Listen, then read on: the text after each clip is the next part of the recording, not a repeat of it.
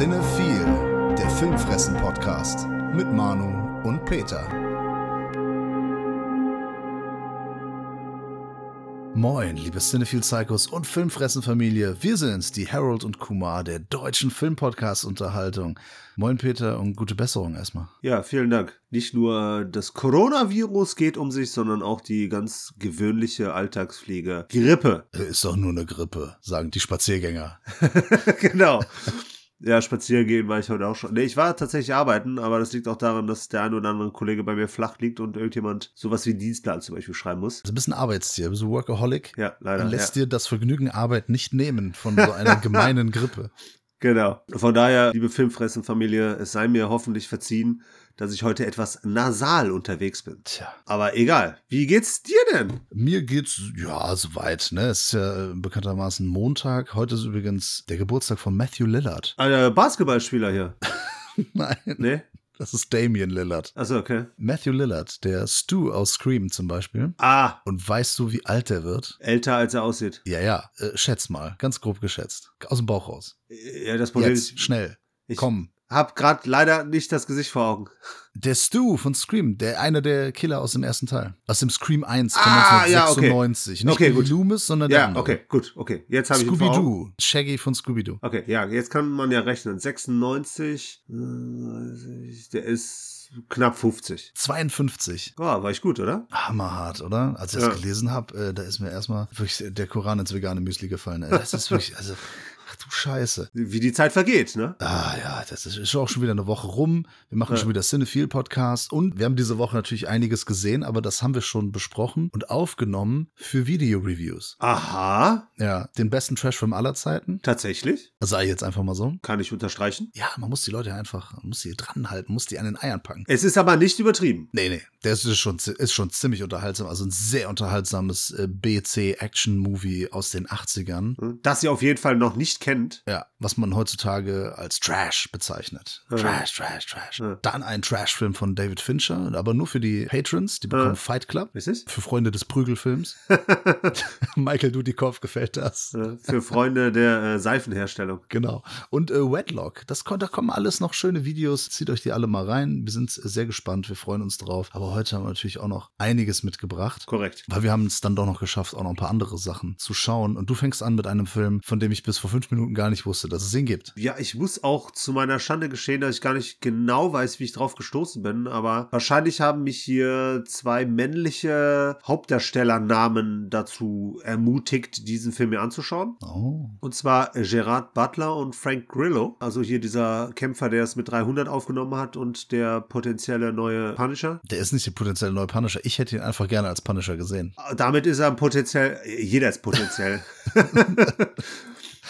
Ja, gut. hätte es auf jeden Fall gut gemacht. Oder könnte es gut machen. Ja, die zwei haben mich ein bisschen ermutigt. Und dann auch noch der Name des Regisseurs. Der ist nämlich äh, Joe Carnahan. Der hat unter anderem den Boss-Level gemacht. Da haben wir auch Frank Grillo schon gesehen. Genau, genau. Und ich meine mich daran zu erinnern, dass wir den ganz nett fanden. Ja, doch, ja, der war ganz Ja. unterhaltsam. Ja, so Videospielmäßig, ein bisschen comichaft, war, glaube ich, ganz nett. Jetzt sehen wir ihn aktuell, ich meine, bei Netflix war Cop Shop. Ein Action-Thriller aus letztem Jahr, ist auch relativ spät letztes Jahr angelaufen. Ja, was soll ich sagen? Ein Film, der mit Dirty Harry Musik anfängt. Ernsthaft? Ja, der hat bei mir eigentlich direkt versagt. Also der also, hat wirklich eins zu eins das, das Thema, die Anfangsmelodie genommen oder nur so ähnlich? Nicht die Anfangsmelodie, eins der Stücke war es, definitiv. Okay, wow. Was ich eine Frechheit finde. What you thinking, punk? Das ist Blasphemie. Das Stück ist geil. Ich habe jetzt den Namen gerade nicht mehr parat, aber ich, ich finde, das ist eins der geilsten Themes, das man so grundsätzlich für, für Kopffilme nehmen kann. Aber passt es denn? Äh, ja, das passt zu Filmen. Ja, passt es in dem Film, das meine ich. Ja, das es wurde nur am Anfang gespielt und am Anfang sehen wir halt wirklich nicht viel. Also du kannst da viel geile Bilder dazu packen. Das ist egal, die geraten immer in den Hintergrund, weil das Musikstück so stark ist. Ja, okay, aber das kann ja auch gut sein. Zum Beispiel, äh, es kann gut funktionieren. Ich habe letzte Woche ja über einen Film gesprochen, den ich beim Bujo gesehen habe. Ja. Der, der Antirassistenfilm von Jacopetti und Ja. äh, Prosperi. Und der Regisseur Nikolaus Winning-Refen. Kennst du, kennst du, kennst du? Ja, kenne ich, kenne ich. Und Kenn ich. äh, kennen wir natürlich alle. Und der hat ja einen Film Film gemacht, den auch viele kennen, der heißt Drive. Ja. Und in Drive benutzt er nämlich auch ein äh, Musikstück, das in diesem Film von 1971 vorkommt. Und der ist auch bekennender Fan des Films. Okay. Kein Wunder, dass er das äh, benutzt hat.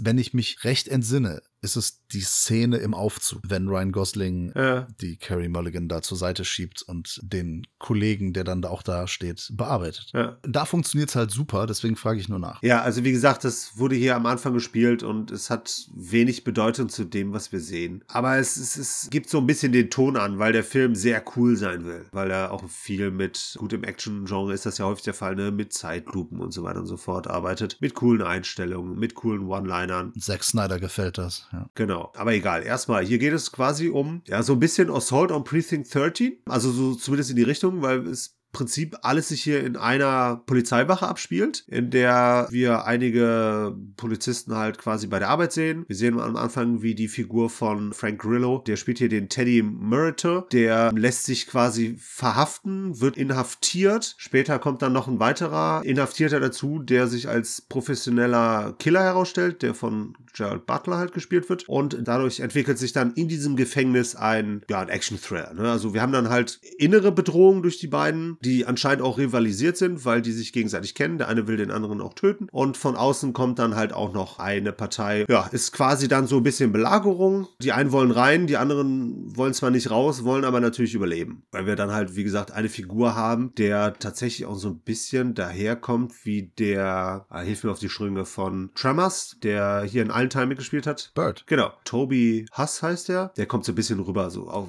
sieht dem tatsächlich auch ein bisschen ähnlich. Der sieht dem wirklich ein bisschen ähnlich. Ja. Der ist dann quasi so die äußere, äußere Bedrohung und äh, versucht da quasi alles klein zu, nicht zu schlagen, sondern eher sogar kalt zu machen. Ja, und wir haben halt zentral eine Figur, die wird hier von der Alexis Lauda gespielt. Die spielt die Valerie Young. Das ist so eine ganz junge Polizistin, ein Rookie und die natürlich mit den Geschehnissen, die wir hier serviert kriegen, halt auch beweisen muss. Dadurch, dass sie zum einen dunkelhäutig ist, zum anderen eine Frau ist, würde der eine oder andere sie eventuell sogar schon ein bisschen als schwach bezeichnen. Warum? Wer, wer macht denn sowas? AfDler zum Beispiel. ja, gut, die haben ja keine, äh, die haben die Fresse zu halten, ehrlich gesagt. Total. Willkommen im Polit-Podcast. Aber äh, wenn ich mir die Besetzungsliste hier mal so anschaue, ne, es ist schon sehr, es ist schon so ein Wurstfest, ne? Also da ist es hier sehr tes Testosteron geladen. Sie ist die einzige Frau, die mitspielt. Ja, ich sehe noch eine andere hier, aber die spielt nur eine Brautjungfer. So gesehen gibt es äh, insgesamt zwei weitere Frauen. Eine hat auch eine Bedeutung. Allerdings sind beide Frauen nur kurz zu sehen. Sagen wir Aber die so. Alexis Lauda ist auf jeden Fall eine, die hat da wirklich eine Funktion. Die ist die Hauptdarstellerin, so gesehen. Die hat die große Funktion, weil sie halt äh, quasi zur Heldin wird. Ach krass, ich meine, ich gucke hier in Cop Shop und dann ist der Gerard Butler, da gehe ich doch davon aus, dass der äh, Ja, weil das der, bekannte komische Name ist. hier der äh, große. Ja, damit machst du halt Werbung, ne? Aber sie ist halt die Figur, die sich hier, die eine Entwicklung durchmacht, die sich zu beweisen hat, die die Heldengeschichte quasi hier durchmacht. Cool. Auf jeden Fall. Ich fand die auch äh, cool in der Rolle. Äh, Gerald Butler und Frank Grillo spielen halt quasi diese Rollen halt so ein bisschen runter. Ne? Verlangt jetzt auch nicht viel von denen ab. Ähm, die Alexis Lauder, äh, die macht ihre Sache ganz cool. Besonders schön halt, wie sie quasi so ein bisschen über sich hinaus wächst, ne? Und halt an den Geschehnissen halt grundsätzlich auch wächst. Und halt von diesem blutigen Anfänger halt ähm, dann zur gewieften, ausgewieften, ausgebufften Polizistin halt wird. Okay, nur als Info für alle, die sich jetzt wundern, also die Ale Alexis Lauda ist nicht mit Niki Lauda verwandt. ja, die wird auch völlig anders geschrieben. Ja, aber das hört man ja nicht. Das ist richtig. Dafür rede ich äh, zu leise. Verstehst du? Lauter? Leise? Mhm. Ja. Leiser, Lauda, Leiser Minelli Genau. und, und so. Ja, ja, Ja. ich verstehe. Ja. Also egal wie krank du bist, ne, deinen Sinn für Humor hast du immer noch nicht gefunden. Danke. Ah, wenn man solche Freunde hat, ne? Ja, den werde ich auch dank deines Humors niemals finden. Ja. Aber dieser Film hat tatsächlich auch keinen Humor gefunden, weil ich es ja schade fand. Der hat auch keine gute Balance gefunden, wie ich finde. Balance ist, glaube ich, auch so ein Thema, was sich jetzt in den nächsten Podcasts immer weiter durchziehen wird. Wie soll der auch lustig sein? Also ich habe jetzt, wenn ich mir das so angucke, ne, ich habe jetzt echt vor kurzem hier jetzt erstmal bei einer großen Internetsuchmaschine das eingegeben. Das sieht alles eher so aus, als wenn das so ein ernster Action-Thriller sein soll. Das ist dem nicht so. Prinzipiell schon, aber natürlich haben wir hier auch einen krassen Comic Relief. Und das ist natürlich unser Bird. Der Toby Huss, der Anthony heißt hier. Ja, in der Figur steckt halt quasi der Comic Relief und der sorgt natürlich für, mit ein paar Sprüchen. Ey, zwischendurch sorgen eigentlich alle Figuren durch ein paar Sprüche für ein bisschen Auflockerung, Humor. Ansonsten ist er natürlich schon versucht, hier ernsthaft aufzuziehen. Was man heutzutage natürlich in solchen Filmen auch immer wieder braucht, sind krasse Twists, ne, die du halt nicht kommen hast sehen. Figuren, die sich auf einmal um 180 Grad drehen oder zumindest deren Motive anfänglich in die eine Richtung gehen und letztlich entpuppen die sich dann halt als ganz anderes heraus. Und alle mutieren dann natürlich zu Superhelden, die schusssichere Westen nicht brauchen, um trotzdem bulletproof quasi zu sein. Also so wie John McClane in Die Hard 5. Nee, finde ich sogar noch einen Ticken krasser, weil hier hast du halt regelmäßig auch wirkliche Schusswunden, die halt einfach mal abgeschüttelt werden. Ja, das ist ja in den meisten Actionfilmen so, ne? Auch wenn die irgendwie so ins Bein geschossen bekommen, dann ist immer so, die Filmlogik sagt dann immer, ja, okay, es sind keine wichtigen Organe, weiter geht's. Selbst Bauchschusswunden ist, äh, ist okay, ist nicht das Herz. Kann, überlebt noch, weiter geht's. Und das Coole ist, dass sie auch dann mit so, die haben so eine Kugel in der Schulter oder im Arm Ja. und da können die damit trotzdem noch irgendwie nicht nur Baseballschläger schwingen, sondern auch noch irgendwie Waffen zielgerichtet abfeuern. Ja. Und das macht gar nichts. Und die treffen dann trotzdem, weil der Rückstoß auch nichts macht. Es Richtig. ist ein Wahnsinn. Magie des Films. Ja, und das ist halt hier bis zum Exzess praktiziert. Weil die Sache ist halt auch, man sieht es halt auch immer. Wenn eine Figur aus dem Spiel genommen wird, du weißt sofort, die kommt auf jeden Fall zurück und das natürlich in Situationen, in denen du halt eigentlich eine aus ausweglose Situation hast. Und das finde ich dann halt auch immer überaus einfach konstruiert. Das ist für mich tatsächlich dann äh, faules äh, Drehbuchschreiben. Das ist so dieser Standard, ne? So der, der Sidekick, der nach dem ersten Akt verschwindet, um im dritten Akt wieder aufzutauchen, um den Helden zu retten oder so, ne? So in etwa, genau. Ah, ja. Und das dann halt verwoben mit äh, den ganzen Twist-Geschichten. Das fand ich schon ein bisschen albern. i-Tüpfelchen war dann tatsächlich das Finale, weil da habe ich mir halt auch so gedacht, ja, okay, komm, hier, mein Gott, hat jetzt nicht krass wehgetan. Du hast übrigens eben genau die richtige Schusswunde auch schon aufgezählt, aber das nur mal so nebenbei. Okay. Das Ende, das war dann wirklich wieder lächerlich. Da haben sie es dann halt nochmal deutlich mehr übertrieben, als es eh schon gewesen ist. Das haben sie eigentlich ganz cool gemacht. Das war dann auch wieder so, so ein bisschen Richtung Comic, weil sie da mit Split Screen gearbeitet haben und angedeutet haben natürlich, oh, es wird eine Fortsetzung geben, aber völlig unnötig und auch völlig albern, weil eine Figur eigentlich letztlich dann doch hätte komplett aus der Handlung genommen werden müssen, aufgrund der Verletzung. Also sowas kann ja auch Spaß machen, ne? Action muss ja nicht realistisch sein. Es gibt natürlich auch übertriebene Action, die einfach geil ist, ne? Mission Impossible 6 oder sowas oder The Raid. Das kann schon alles Spaß machen. Ja. Und natürlich auch Die Hard Teile bis auf den fünften. Ja. Aber ich entnehme deinen Worten beziehungsweise der Phrasierung und der Tonalität, wie du es gesagt hast, Ja. äh, dass sich das nicht so überzeugt hat. Nee, leider nicht. Dafür waren die Szenen, für die es sich gelohnt hat, zu selten. Es hat ein bisschen vor sich hin vegetiert, die Handlung. Sehr spärlich in seinen Action-Sequenzen. Das Finale ist dann auch so ein bisschen CGI überladen. Was ich schade fand, dass man heutzutage in solchen Produktionen noch nicht mal mit echtem Feuer arbeiten kann, fand ich sehr schade, weil ich auch etwas verwundert bin, dass der solche positiven Kritiken gekriegt hat. Auch von wem ist die Frage? Von den meisten.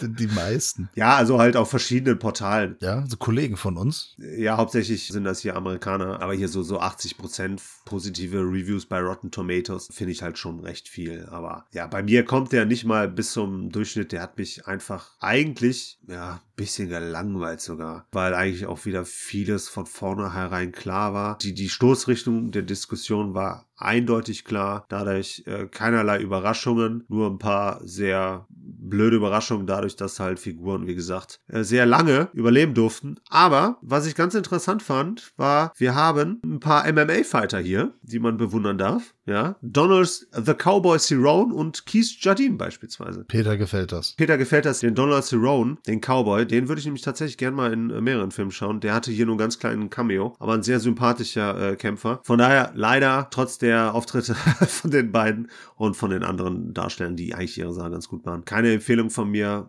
Es ist, wie gesagt, ein dürftiger, echt relativ spannungsarmer Actioner, den ich jetzt nicht unbedingt empfehlen würde. Der bei Netflix irgendwann untergeht. An den sich Ja. spätestens nächsten Monat keiner mehr erinnert. So in etwa, genau. Nun gut, ich habe endlich mal einen Film nachgeholt. Ja, wird auch Zeit. Ich habe es jetzt endlich auch einmal geschafft, endlich Antlers zu gucken. Ha, ja. Aus dem Jahr 2021, also noch nicht so alt, der ist noch relativ frisch Hm. und hat es, ich glaube, Anfang des Jahres auf jeden Fall auf Disney Plus geschafft. Ein Film von Regisseur Scott Cooper, Mhm. der hat auch äh, Hostiles unter anderem in Szene gesetzt. Übersetzt oder Out of the Furnace oder Black Mars. Ja, habe ich keinen von gesehen, muss ich gestehen. Ich habe den Out of the Furnace mal angefangen zu gucken. Den Hostiles habe ich hier liegen und den Black Mars habe ich im Kino gesehen. Okay, der Hostiles ist das mit Christian Bale. Okay, nee, den habe ich Ja. tatsächlich nicht gesehen. Und auf Deutsch nochmal übersetzt, damit es auch jeder versteht, Feinde. Äh, der besetzt ja gerne den Jesse Plemons, das hat er Ja. hier auch getan. Ist auch eine gute Entscheidung. Ja, ja, ein super Schauspieler kann man immer bringen. Und ja, wir müssen natürlich unserem Ruf als Horrorfilm-Podcast nachkommen. Und deswegen haben wir eigentlich mal wieder einen Horrorfilm drin. Ja, endlich. Produziert von Guillermo del Toro. Oh, der sagt mir was, der Name. Mhm, kennst du, kennst du. Ja. Und da fällt mir gerade ein, wo ich diesen Namen höre, ähm, heute kam raus ein Podcast von Cinema Volante, unserem lieben Freund Alessandro, mit unserem lieben Freund Steffen, aka der Trash-Taucher. Aha. Ja. Machen die gemeinsame Sache oder was? Ja gut, das bin ich ja selbst schuld. Ich habe die ja zu meinem Geburtstag eingeladen. Stimmt. Die, die kamen halt beide dahin. Liebe auf den ersten Blick. Genau, ihre Hände berührten sich zärtlich, ihre Augen, die, ihre Blicke trafen sich Ja. und sie waren seitdem unzertrennlich. Äh, nee, kann ich verstehen. Das sind ja auch beides sehr sympathische äh, junge Männer. Und äh, was denn? Nix, erzähl was. Ich, ich meine das vollkommen ironiefrei. ich weiß. Und wir mögen die beide ja auch sehr gerne. Und kein Witz, ich glaube, das geht dreieinhalb Stunden. Was? Ja, kann man sich das Video angucken auf YouTube. Die haben es mit Bild aufgenommen. Aber gibt's auch einen Podcast, der ist zweigeteilt. Okay. Und warum ich darauf kam, die besprechen die komplette Filmografie von äh, Guillermo del Toro. Ich weiß. Okay. Die ZuhörerInnen wissen das ja vielleicht nicht. Ja. Und die Zuhörer außen auch nicht. ah, ja, jetzt, jetzt hassen mich alle. Jetzt, jetzt habe ich beide Seiten vergrault. Meinst du? Ja, bestimmt. Ich glaube, das war längst schon der Fall. Also von daher, macht dir mal keine Sorgen. Schon genug Leute in meinem Leben vergrault. Ja. True Story an der Stelle. Das, ist leider nicht mal gelogen. Aber gut, der Film Antlers, worum geht's denn da? Also, da ist ein äh, Vater von zwei Kindern ganz am Anfang, der arbeitet was in der Mine Genau. und irgendetwas äh, fällt den da an Hm. und zack, Schnitt. Das ist unser Prolog. Hm. Dann sehen wir einen der Söhne in der Schule. Der wird Genau. gespielt von dem unglaublich talentierten Jeremy T. Thomas. Der spielt wirklich so dieses Opferkind, so die, dieses Kind, was irgendwie traumatisiert ist und was zu verarbeiten hat und, und gebullied wird von den anderen. Wirklich grandios. Ja. Passt auch von der Physik, äh, Physik heißt es Physis. auf Englisch, also von seiner Physis, das ist das deutsche Wort, richtig, danke Genau. Ja. genau dahin, weil der sehr schmächtig ist und der spielt aber wirklich äh, genial. Ja. Ja. Finde ich. Ich bin, ich bin äh, sehr zufrieden. Ja, nee, der spielt schon cool. Überzeugend, ja. Genau, und da fällt dann seiner Lehrerin, die wird gespielt von Carrie Russell, fällt dann auf, dass irgendwas mit ihm nicht stimmt. Und sie nimmt sich der Sache an, weil sie selbst in ihrer Vergangenheit äh, Probleme mit Misshandlungen hat. Ja. Ja, in, in ihrer Kindheit. Genau. Und deswegen fühlt sie sich verantwortlich für den jungen Lukas, heißt er. Gleichzeitig ist ihr Mann Paul, gespielt von Jesse Plemons, ist. Ihr Bruder. Ach, das ist ihr Bruder. ne? Das ist ihr Bruder, ja. Shit. Ich fange nochmal an. Ja. Ach, scheiß, lass drin. So, der Bruder, ist ja egal. Gespielt von Jesse Plemons. Der ist gleichzeitig, ist der Sheriff? Auf jeden Fall ist der Polizist in dem, Genau. in dem Dorf, ne? Ja, ja, In, Sheriff. in, äh, es ist so, so, ein, so eine Kleinstadt in Oregon. Und der ist dann so die Stimme der Vernunft, könnte man sagen. Ne? Sagt immer so, sie soll sich nicht so krass einmischen, weil Ja. sie auch irgendwann mal in das Haus geht von Lukas und sie guckt halt, was er nach der Schule macht. Ne? Und dann entdeckt sie halt irgendwann was. Also komische Geräusche und Sachen halt in, in, in dem Haus, in dem er wohnt. Und sie nimmt sich das zu Herzen und bringt das dann auch zur Schulleiterin. So, das ist ungefähr das, was passiert. Und dann stellt sich heraus, dass da irgendetwas mit dem Vater passiert ist in der Mine. Und das ist so dieses Mystery-Horror-Element, was wir in diesem Film haben. Korrekt. Weshalb der Film auch als Horrorfilm gilt, ja. Okay, das heißt, du willst nicht verraten, dass hier in dieser kleinen Stadt viele Menschen sterben und quasi dabei zerstückelt werden. Ja, gut. Können wir auch machen. Und ja, was, was kann ich dazu sagen? Ich finde, der ist. Was denn? Ja, bitte. Das ist, das ist die Handlung. Peter, was sagst du zu dem Film? Hä, wieso? Nein, du wolltest doch anfangen. Ich bin jetzt sehr gespannt, was du sagst. Ich finde, der sieht ganz gut aus. Der ist gut gefilmt. Ich finde, der ist sehr gut besetzt. Ja. Und mir gefällt das Drama an dem Film. Okay. Mir gefällt diese Situation, dass da eine Lehrerin ist, die sich um einen Schüler kümmert Hm? und dass sie sich in der Verantwortung sieht, da was zu unternehmen, weil sie den Jungen in Gefahr sieht. Ja. Das finde ich wirklich super und das, äh, was mir gefällt, ist, dass die Dialoge wirklich sehr realistisch sind. Also wenn sie mit der Direktorin ist es, glaube ich, wenn sie mit ihr spricht, dass die dann auch sagt von wegen so, ey, ey, das ist nicht ne, ihr Business. Ja. Sie dann aber sagt so, ey, ich, ich habe Ahnung davon, ich weiß, wie das ist, Gewalt zu Hause, Misshandlung und so weiter. Und ähm, also wir verstehen ihre Motivation. Ja. Gleichzeitig verstehen wir auch, wenn ihr Bruder halt, der, der Sheriff, sagt, ey, du kannst nicht einfach in das Haus gehen von denen, ne? So, das, das geht halt nicht. Ja. Misch dich nicht ein. Ja, ja, aber es ist ja noch mehr als sich einfach Ja, nur Äh, einmischen. Es ist ja nicht so, dass sie sagt, äh, bring mal zum Elternsprechtag deinen dein Vater mit, Ja. sondern sie geht ihm ja auch mal hinterher, lädt ihn zum Eis ein, um da mal ein bisschen abzuklopfen, was so mit ihm äh, passiert. Es ist eine sehr sympathische Figur, die Mhm. äh, Julia heißt sie. Das gefällt mir alles sehr gut. Schwierig wird's dann wieder in diesem Mystery-Horror-Teil. Ja. Wir sehen irgendwann eine Kreatur. Ja. Super geiles Design. Finde ich wirklich stark. Okay. Aber der Film ist mir zum Beispiel zu linear. Da passiert jetzt irgendwie nichts Außergewöhnliches. Ja. So dass ich sage, der bleibt mir jetzt drin. Also es wird so eine Art Mythologie, von der wird auch erzählt. Ja, genau. Ne, das hat aber auch was mit, mit Ureinwohnern zu tun. Genau. Auch so ein, so ein Thema, mit dem sich ja Scott Cooper gerne befasst. Da spielt ja auch der hervorragende, wer ist der? Graham Greene, der auch bei Wind River einen Eingeborenen spielt. Genau. Der spielt da eine kleine Rolle. Und das Problem ist, das wird halt viel zu wenig beleuchtet. Das ist korrekt. Das ist so mein Problem mit dem Film. Und dann gibt's so ein Finale, dann ist der Film auch zu Ende und dann gibt's noch so dieses ganz bescheuerte, oh, vielleicht gibt's ja noch ein Sequel. Ja, das hast du ja meistens in solchen Fällen. Ja, das ist mir zu Standard. Das hat mich Ja. dann halt genervt. Und das ist wieder dieses Problem, ich bin Horrorfan und irgendwie habe ich das Gefühl, ich habe den Film von seiner Struktur her und von dem, was er erzählt, habe ich schon hunderttausend Mal gesehen. Ja. Und das begeistert mich einfach nicht mehr. Obwohl ich das, also insgesamt mag ich das. Wie gesagt, ich finde den Drama-Anteil finde ich halt viel geiler als den Horror-Anteil. Ja. Obwohl diese Mythologie und die Idee eigentlich geil ist. Ja. Wie sieht's bei dir aus? Du wirst dich nicht wundern, aber ähnlich.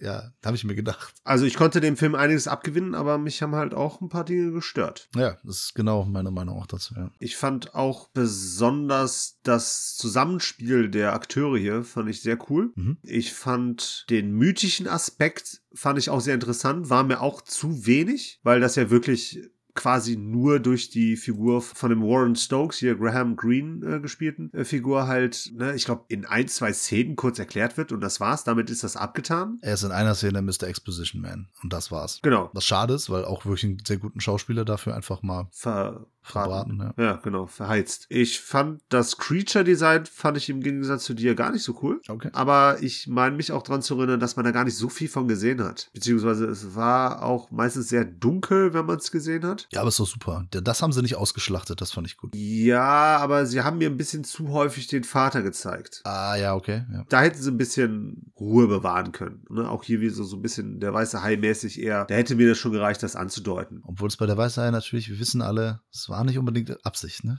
Ja, ja, aber es hat halt wunderbar funktioniert. Natürlich, ja.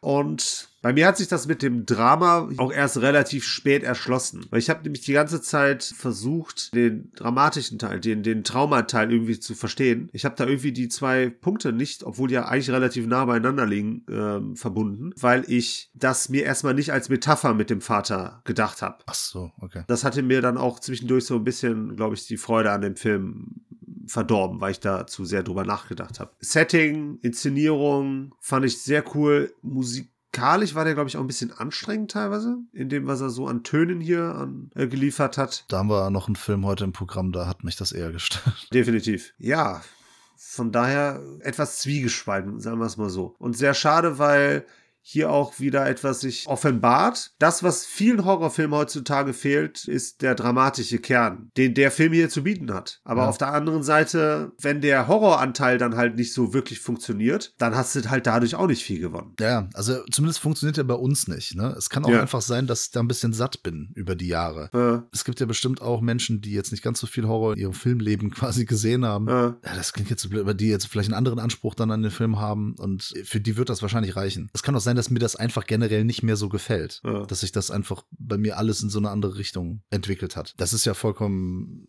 äh, möglich. Ja. Kann man noch kurz dazu sagen, dass er auf einer Kurzgeschichte basiert, der Film. Die heißt The Quiet Boy, geschrieben von Nick Antosca. Das ist ein Autor, der ist nicht ganz unbekannt und hat auch Drehbücher und so weiter geschrieben. Hm. Ja, ich weiß, ich denke mal, dass die Kurzgeschichte vielleicht besser funktioniert. äh, Oder man hätte halt gewisse andere Aspekte dann doch erklären sollen, ausformulieren sollen. Weil, wie gesagt, auf der einen Seite funktioniert das ja mit dieser Mythologie dahinter. Auf der anderen Seite, es steht natürlich auch dafür, der Junge, der muss halt irgendwie damit klarkommen. Er steht halt, er muss sehr schnell früh erwachsen werden. ja, genau. Ne? Das gibt's ja auch, ne, dass man durch also die Mutter ist ja gestorben zum Beispiel, ne? Und dass man dann mit nur einem Elternteil, wenn der dann noch irgendwie arbeiten muss oder anderweitig beschäftigt ist und, und, und der Bruder dann auch da irgendwie mithängt, ne? Ja. Dass man dann sehr schnell sehr selbstständig sein muss und ne, dass das dann so eine gewisse Problematik mit sich bringt. Und dafür ist es natürlich auch eine Metapher. Ja, richtig. Hätte man, glaube ich, aber besser machen können. Ja, ich kann mir auch vorstellen, dass das Buch da ein bisschen besser funktioniert, weil das halt mehr auf der Vorstellungsebene arbeiten kann. Und das vermisse ich halt bei dem Film hier ein bisschen. Ja, wir können halt hier nichts interpretieren, weil wir halt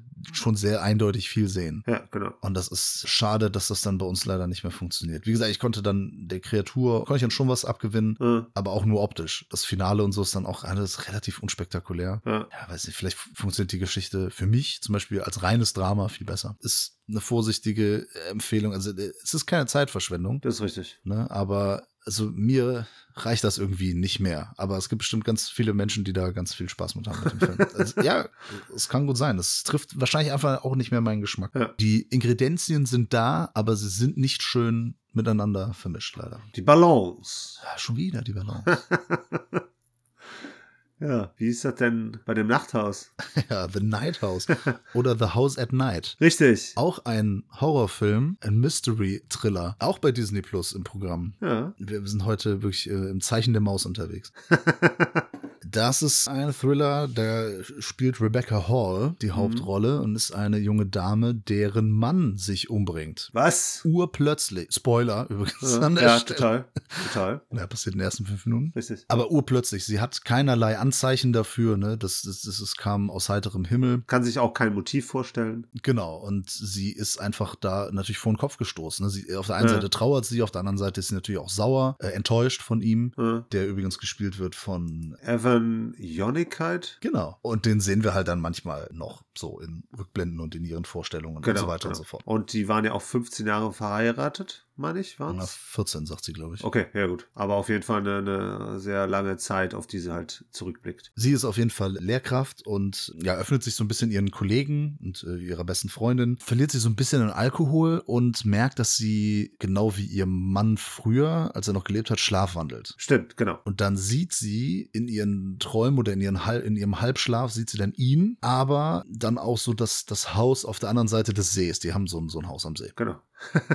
Und, und, und fährt da auch hin und, und sieht dann auch andere Frauen und sie findet vor allem auf seinem Smartphone ein Bild einer anderen Frau und will dann dahinter kommen. Das ist so, so die, der Treiber der Geschichte, dass sie irgendwie da investigiert Richtig. und dahinter kommen möchte, wer ist denn da diese Frau, die ihr verblüffend ähnlich sieht. Ja. Das hat auch eine Bewandtnis. Und äh, dann recherchiert sie halt äh, da und entdeckt dann Ungewöhnliches. Tatsächlich. Das ist der Film. Ja, und das wird so ungewöhnlich, dass ich es am Schluss sogar lächerlich fand. Ja, das ging mir natürlich auch ähnlich. das Problem ist, der wird so als psychologischer Horrorfilm dargestellt. Es ist aber, es ist auch wieder ein Mystery-Horror. Ja, genau. Oder Mystery-Thriller. Und ähm, es gibt ein Mystery-Element, ein übernatürliches. Genau. Das ist jetzt kein Spoiler an der Stelle, also da muss man halt Bock drauf haben. Richtig. Und ich glaube einfach, dass mir das mittlerweile nicht mehr so gut gefällt. Weil Okay. das an sich ist die Idee ja ganz nett. Ja. Hier würde ich wirklich gerne mal einen Spoilerteil machen, weil mir ein anderes Ende besser gefallen hätte. Mir hätten so viele andere Enden besser gefallen als dieses. Ja, aber was der Film aber auch quasi anteasert, also so, so ein bisschen damit spielt. Äh, Aber egal, lass uns das Pferd nicht von hinten aufzäumen. genau. Okay, dir gefällt der übernatürliche Teil nicht, aber sonst, da gibt ja noch ein paar andere Sachen zum Film zu sagen. Ja, also zunächst einmal. Rebecca Hall finde ich großartig. Ja, top. Ja, ich finde, die macht ihre Rolle richtig gut, äh, spielt ihre Rolle richtig gut, die trägt den Film. Und ohne das wäre ich halt deutlich negativer dem Film übereingestellt. Weil, und das ist auch ein bisschen, liegt natürlich am Drehbuch, wie die Figur gezeichnet ist, sie trauert nicht nur, Ja, sie heult nicht die ganze Zeit rum, was Ja. auch vollkommen verständlich wäre. Sie legt auch so einen Zynismus an den Tag, ne? Ja. Und Ist halt gegenüber ihren Kollegen auch so super sarkastisch. Und äh, teilweise abgefuckt. Und man kann es halt verstehen. Und das ist halt super, ne? Und es kommt dann halt auch so ein bisschen interessante Brisanz rein, wenn sie das entdeckt, dass ihr Mann anscheinend sich mit anderen Frauen getroffen hat. Mhm. Und wenn es dann auch mal zu so einer Konfrontation kommt. Und ich fand, das war der in Anführungsstrichen coole Mystery-Teil. Das ist die Stärke des des Films, ja. Genau, weil man da halt hinterher ist, so um zu erfahren, so von wegen, was ist da vorgefallen, inwieweit steht das in Beziehung zu seinem Selbstmord, war es überhaupt ein Selbstmord und solche Geschichten. Und das Interessante ist ja auch dadurch, dass sie schlafwandelt, gewinnt das Ganze ja nochmal so eine weitere Dimension, weil, ohne das jetzt hier ne, als Interpretation vorwegnehmen zu wollen, muss man ja auch immer wieder hinterfragen, was Realität hier ist. Ja, sie ist keine zuverlässige Erzählerin. Ne? Genau, genau. Und das finde ich ist halt auch so ein interessanter Kniff, was dann halt auch so Wahrnehmung angeht, was, was Zuverlässigkeit angeht, was Glauben angeht, äh, welchen Seiten wir hier Glauben schenken können. Klar, weil wenn sie schon ihrer Wahrnehmung kaum trauen kann, dann können wir es erst recht nicht. Ne? Richtig. Und wir wissen dann überhaupt nicht, was los ist, können uns das genau wie sie immer nur stückchenweise zusammenreimen. Ja. Und ich kam dann teilweise auch zu Schlüssen, die dann letztlich doch nicht stimmten, Ja. weil es auch fast unmöglich ist, da wirklich drauf zu kommen. Ja, auf jeden Fall. Und das ist halt schade, weil eine dieser Lösungen, die hätte mir dann schon ganz gut gefallen. Ja. Schön ist es dann auch, fand ich zumindest, wie es dann Richtung Ende dann auch visuell umgesetzt wurde. Yep. Das haben sie dann nur irgendwann übertrieben. Es ist, ja, ich sehe es genauso. Ich sehe es genauso. Es, wir können ja kurz darüber sprechen. Ja, okay. Der Film spielt mit Architektur und Schatten Richtig? und hat dann so optische Spielereien, Hm? die irgendwann so eine Silhouette eines Mannes ergeben. Und das bewegt sich dann auch. Richtig. Super cool, wenn es das erste Mal kommt. Total. Ich hatte Gänsehaut. Ich habe gerade Gänsehaut. Ich fand das echt mega. Also super coole Idee. Ich habe sogar noch mal zurückgespult und habe es noch mal Ja. angeguckt, weil ich das Ja. so cool fand. Ja, Und dann kam das erstmal gar nicht mehr. Und dann habe ich gedacht, ach, das könnte man noch mal sehen. Und dann kommt es noch zehnmal. Richtig. Gefühlt, er sag mal fünfmal. Aber dann ist es, äh, dann ist es leider zu viel. Das ist Ja. schade, schade. Total, weil es ein geiler Effekt war. Ja, das ist so wie mit den Jumpscares, ne? Wenn du so ein paar portioniert, ne, vernünftig im Film verteilt hast, ne, mit einem guten Aufbau und so, Mhm. dann ist das hervorragend, ne? Dann kann ein Film damit halt auch vernünftig wirken, ne? Aber das ist wie bei vielen modernen Horrorfilmen, wo du dann halt Jumpscare nach Jumpscare hast. Da kannst du dich einfach nicht mehr freuen nach dem dritten, vierten. Finde ich aber hier zum Beispiel atmosphärisch sehr stark, wenn sie dann irgendwie nachts ist alleine in diesem Haus. Ja, Und dann geht halt manchmal die Stereoanlage an. ja. Und das Licht. Also sie ist halt in einem anderen äh, Stockwerk. Hm? Und das ist super gruselig. Weil überleg dir, du bist alleine in deinem äh, Haus oder in deiner Wohnung und dann geht auf einmal das alles an. Vor allem das Ding ist ja riesig, ne? Das Anwesen da. Ja, ja, genau. Der hat das, glaube ich, auch selbst entworfen, ne? Der ist ja Architekt. Das ist super gruselig, fand ich. Ja, auf jeden Fall. Das Problem ist, es gibt dann hier noch ein paar Jumpscares. Ein paar sind cool mit den, mit den Damen, die dann da an ihr vorbeilaufen und springen. Weißt du, was ich meine? Ja. Das sah ziemlich cool aus. Das Problem ist, ich habe das über Kopfhörer gehört. Ah, okay. Über ziemlich gute Kopfhörer. Ja, Und da gibt es in manchen Szenen, ist dieses Sounddesign, es ist total extrem. Und das schrillt, also dann wird das super laut. ja. Und dann gibt es zum Beispiel gewisse Töne, die halt sehr lang gehen. Okay. Klar, man kriegt dann auch irgendwie Gänsehaut, aber es ist einfach nur anstrengend. Ja. Natürlich ist es irgendwie fies, aber es ist halt kein verdienter Jumpscare oder so. Das ist einfach nur so, ich, ich so, oh scheiße, ich war nicht schnell genug am, am Regler, um das irgendwie runterzuregeln, weil mir haben echt die Ohren geklingelt. Das fand Äh. ich dann nicht gut. Da fand ich das Sounddesign zu, zu extrem. Ja, konnte ich jetzt nicht so krass wahrnehmen, ne, weil ganz normal über Fernseher gehört habe. Da ist mir das jetzt nicht negativ aufgestoßen. Aber du meintest ja vorhin auch so, oder ging das wirklich dann nur Richtung Sounddesign, von wegen, dass dir die Musik auch nicht gefallen hat? Nee, nee, das ging, das ging wirklich nur dann, dass auf einmal die Sounds dann sehr laut Okay. und sehr schrill waren und so weiter. Ja. Musste mich auch wieder hier gestehen. Ich kann mich gar nicht so richtig an die musikalische Begleitung hier erinnern. ja, ab und zu die Songs, die da über diese Anlage laufen, das ist eigentlich alles ganz cool. Äh, Ansonsten zieht er eher seine Spannung aus anderen Sachen halt, ne? Ja. Also manchmal Ja. aus blöden Geräuschen, aber eben aus der Situation. Ja. Großer Träger dieses Films ist halt die Rebecca Hall. Ich finde den in Anführungsstrichen emotional auch recht interessant. Inszenatorisch, teilweise wie gesagt, sehr cool. Dann wiederum in wiederholten Abspulen von den ein paar coolen Sachen, die halt gut funktioniert haben. Dann irgendwie Too Much. Spielt schön mit der Wahrnehmung, hat mir dann nur am Ende die Suppe echt durch eine ganz komische, bescheuerte Auflösung eigentlich komplett versaut. Ja, der ist ähnlich zu Antlers zu sehen. Das funktioniert im Double Feature auch ganz gut. ja. Ich habe die auch hintereinander geguckt und äh, auch in, in einem Raum ganz dunkel, nur ich alleine und dann über Kopfhörer. Das hatte schon teilweise seine Wirkung entfaltet. Aber aus dem Grund, dass mir die Auflösung auch nicht gefällt, finde ich dann den hier doch irgendwie ein bisschen schlechter, weil der bis dahin eigentlich cool ist. ja. Ne? Schauspielerisch, inszenatorisch, alles cool. Ja, hat auf jeden Fall das noch schlechtere Ende zum Endless. Ja, und da sprechen wir jetzt drüber. Also wer das nicht hören möchte, skippt zum nächsten Film, zum Patreon-Pick. Richtig. Und wir sprechen jetzt darüber, dass es, ähm, soll ich es kurz erklären? Ja. Sie hatte einen Unfall vor etlichen Jahren und da war sie ein paar Minuten tot. Genau. Also sie hat dann nichts erfahren, also nothing, Ja. und ist quasi dem Tod von der Schippe gesprungen. Dann Genau. ist das so ein bisschen Final Destination mäßig, dass der Tod in Form des Nichts hinter ihr her ist und hat komischerweise ihren Mann, als der noch gelebt hat, kontaktiert und hat gesagt, hier Junge, hör mal zu, ich bin deine Frau, ich brauche die. Die, Ja. die ist damals hier, hat die sich gedrückt vom Tod, ähm, ich will die jetzt aber haben. Ja. Und da hat der gesagt, yo, mach ich. Ja. Kam dann mit irgendwelchen anderen Tussis an, Genau. die ihr nur ähnlich sehen, aber der Ja. Tod hat gesagt, so, ey, hör mal zu, ich bin, ich bin nicht bescheuert. Also, ich weiß ja, wie die aussieht. Die Rebecca Hall ist eine bekannte Schauspielerin, ne? So kann ich doch googeln. Ich weiß ja, wie die aussieht. Da musste der Art immer wieder neue angeschleppt. Und diese Auflösung ist halt völlig Banane. Total. Ne, was soll das denn? Und vor allem am Ende sieht sie ja dann doch wieder diesen Schatten auf, auf dem Boot, auf dem sich Ja, ihr Mann da ja. erschossen hat. Und man denkt sich so, nein, es ist genau wie bei Antlers, so dieses, wenn der Jesse Plemons dann sich so in die Hand hustet und er dann quasi so dieses Win Windigo-Ding in sich drin hat. Und man denkt Genau. so, oh nein, Ja. das ist einfach so standardmäßig. Muss das sein. Ja, Komma, aber auf dem Weg dahin glauben wir zwischendurch genau wie sie. Also sie ist irgendwann auch davon überzeugt, dass er keine Affären hatte, sondern dass er, weil ihr Nachbar, der auch ein Kumpel ist, ihr sagt, er kam irgendwann vorbei und hat Bedürfnisse geäußert, weil er auch mit einer anderen Frau unterwegs war. Und dann sehen wir, wie er andere Frauen erwürgt. Genau. Und ich denke, krass, der war ein Serientäter. Ja. Diese in Anführungsstrichen Affären waren einfach nur so, er hat halt die Frauen umgebracht und hat irgendwann für sich entdeckt, ey, ich kann das nicht mehr, ne, ich will das auch in meiner Frau nicht antun, deswegen bringe ich mich jetzt um. Genau. Was ein total cooles Ende gewesen wäre. Also es wäre total schlüssig, weil sie irgendwann findet ja sie die ganzen Leichen unter dem zweiten Haus. Genau. Unter diesem Negativhaus. Ja. Ne, weil das ist ja auch so, dass sie in so eine andere Dimension da quasi hinter den Spiegel geht. Das wäre cool gewesen, finde ich. Es wäre auf jeden Fall deutlich verständlicher gewesen und man hätte das ja quasi auch so ein bisschen so aufziehen können, dass er quasi auch unterdrückte Mordgedanken in die Richtung hatte, Mhm. weil die Frauen ja alle aussahen wie sie. Genau, ja, coole Idee, oder nicht? Ja. Wie er das dann kompensiert, ne? Da Ja, kompensiert genau. er den, ey, bevor ich meine eigene Frau umbringe, bringe ich halt andere um und irgendwann, ey,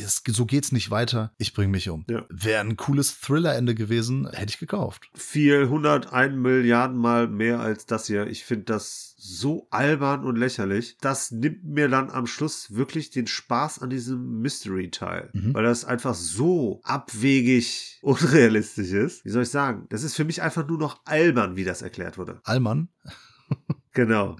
es ist völlig an den Haaren herbeigezogen. Genau. Das ist einfach Quatsch. Und es ist halt schade, weil es das wirklich einiges, was davor gut funktioniert, halt einfach ad sodum führt. Ad absurdum. Ja, die Sache ist, äh, der Film hat das auch nicht verdient. Ja. Weil alle, die bis dahin da äh, beteiligt waren an dem Film, haben das einfach nicht verdient, dieses Ende.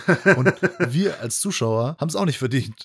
Richtig. Das ist halt schade. Ja, hat uns eiskalt erwischt, das Ende. Ja. Chance vertan. Wir kommen zum Patreon-Pick, das sich diese Woche gewünscht hat. Naja, also es waren die Bewegtbildbanausen, respektive der Guess von den Bewegtbildbanausen. Der hat sich nämlich The Iceman aus dem Jahre 2012 von Ariel Frommen gewünscht. Ariel Wromen. Ja, das ist eine Verfilmung, eine Marvel-Verfilmung von, von Iceman, ne? Kenne ich nicht. Ne? Nee, ich kenne nur Chuck the Iceman Liddell. Das war ein großer MMA-Kämpfer. Okay. War, ist er schon tot?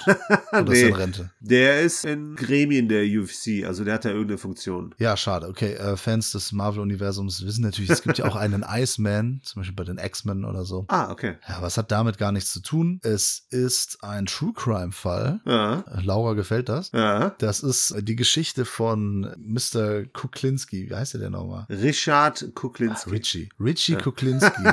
genau. Richard Kuklinski. Äh, Richard Kuklinski. Das ist ähnlich wie bei dem Frank Sheeran bei The Irishman. Der hat halt im Auftrag der Mafia, hat der Menschen getötet. ja, Was denn? nicht nur, aber ja. Ja, aber das war, das war sein Job. Ja. Und jetzt hat der Ariel Wromen hat äh, da im Jahr 2012 hat einen Film darüber in Szene gesetzt mit einem unglaublichen Cast. Ey, Hauptrolle einfach mal perfekt besetzt. Michael Shannon spielt den Iceman. Michael Shannon kann aber auch wirklich vom liebenden Familienvater Äh, bis zum eiskalten Killer. bis zum eiskalten Killer einfach alles spielen und Ja. äh, mit einer absolut glaubwürdigen Intensität. Auf jeden Fall. Aber ihm zur Seite steht ja dann Winona Ryder. Ja. Er arbeitet für Ray Liotta, später arbeitet er zusammen mit Chris Evans. Eins seiner Opfer ist James Franco, jemand, Ja. der in die Scheiße reitet, ist David Schwimmer.